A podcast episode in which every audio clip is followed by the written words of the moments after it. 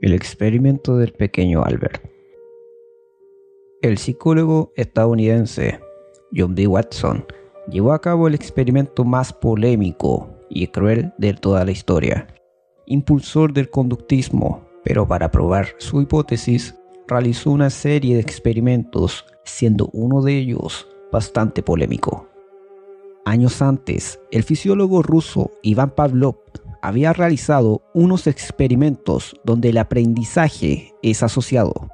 Pavlov hacía sonar una campana al dar de comer a unos perros. Después, al solo sonar la campana, los perros salivaban, logrando así asociar el sonido de la campana con la comida.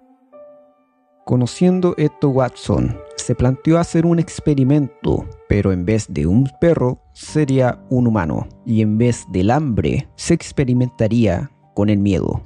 Para lograr los objetivos del proyecto, necesitaba que el sujeto de estudio no hubiera manifestado emociones muy intensas, por lo que tenía que ser un ser humano de muy corta edad.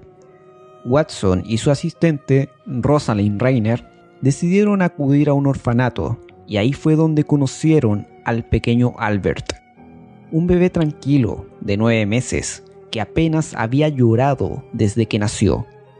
Era perfecto para el experimento.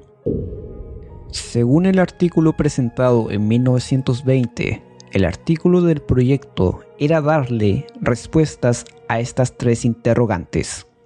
1 puede condicionarse a un niño para que le tema a un animal que aparece simultáneamente con un ruido fuerte. 2. Se transferirá tal miedo a otros animales u otro objeto inanimado. 3. ¿Cuánto tiempo persistirá tal miedo? Watson y Rainer iniciaron el experimento con una primera fase en la que expusieron al bebé una fogata y varios animales, pero Albert no mostró ningún temor.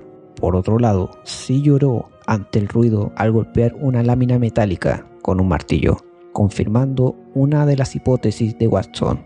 El miedo, junto al cólera y el amor, son tres sentimientos reconocibles en niños recién nacidos. Después de dos meses, pasaron a la fase del miedo condicionado, comenzando a mostrar diferentes estímulos a Albert para comprobar si podía modificar su conducta, si podía aprender el miedo.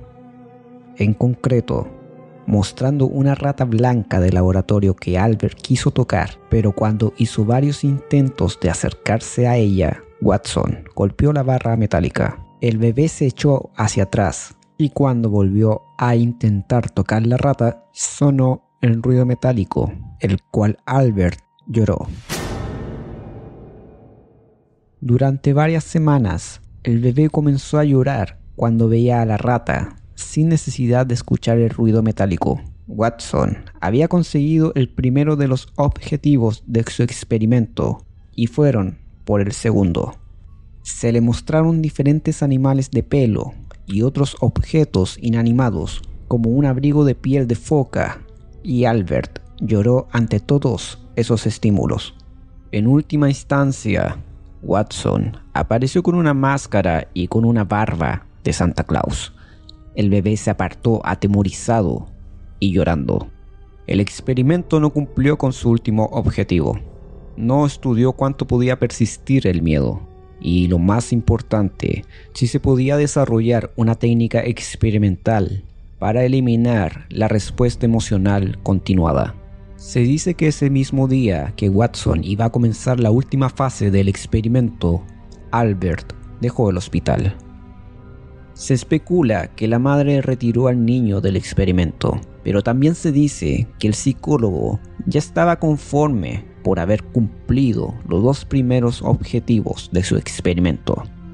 Watson y su asistente Rosalind fueron despedidos poco más tarde de la Universidad John Hopkins, la cual financiaba el experimento por el romance que ambos mantenían. Aunque más adelante también se sugirió que la falta de ética del experimento podría haber influido en su salida. Las críticas al experimento no se hicieron esperar no solo se censuraba la crueldad de usar a un bebé para demostrar una hipótesis, sino que se criticaba el hecho de que Watson no terminara el ensayo tratando de eliminar el miedo inducido al pequeño Albert. En última instancia, experimentos como este conducen a la reflexión sobre los límites de la ciencia y la soberbia de algunos científicos.